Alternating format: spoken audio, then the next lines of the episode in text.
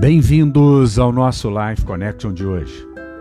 Oswald Chambers escreve: A fé é a confiança indestrutível em Deus. A confiança que nunca imagina que Ele estará ausente. A pergunta que fica é: qual a qualidade da nossa fé?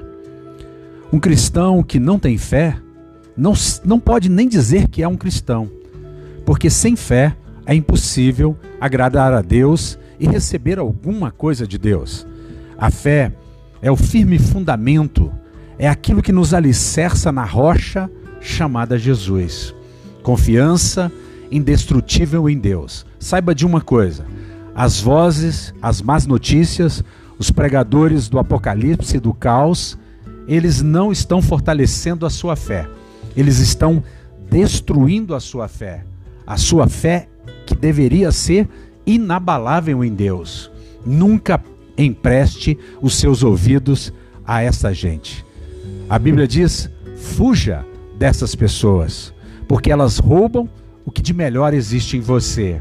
Mas tenha uma atitude diferente, uma atitude de confiança, de expectativa de coisas boas.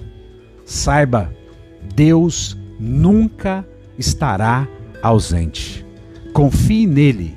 O Salmo 4, versículo 8 vai dizer: Em paz me deito e logo pego no sono, logo adormeço, pois só tu, Senhor, me fazes viver em segurança. Aonde está a sua segurança? Aonde está a sua fé? O que mantém você caminhando? O que faz você ter a expectativa de dias melhores? Eu quero dizer algo para você.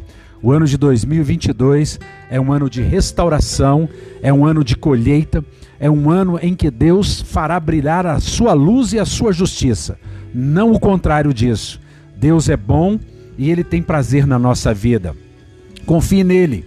Agrada-te do Senhor e ele satisfará os desejos do seu coração. Diz o Salmo 37, no versículo 4.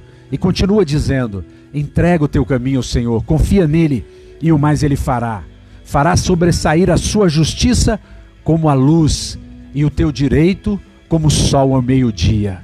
Descansa no Senhor, espera nele.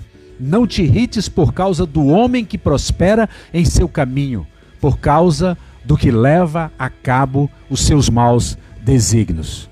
Seja alguém que agrada ao Senhor, viva pela graça, viva pelo favor de Deus seja alguém que ame a Deus, seja alguém que goste de Deus, que goste de Jesus, que goste do Espírito Santo e que traga o melhor de Deus para essa terra.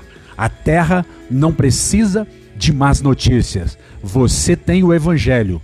A boa notícia não é o caos, não é a destruição, é a vida e a vida com abundância. Pense nisso. Um beijo grande no coração.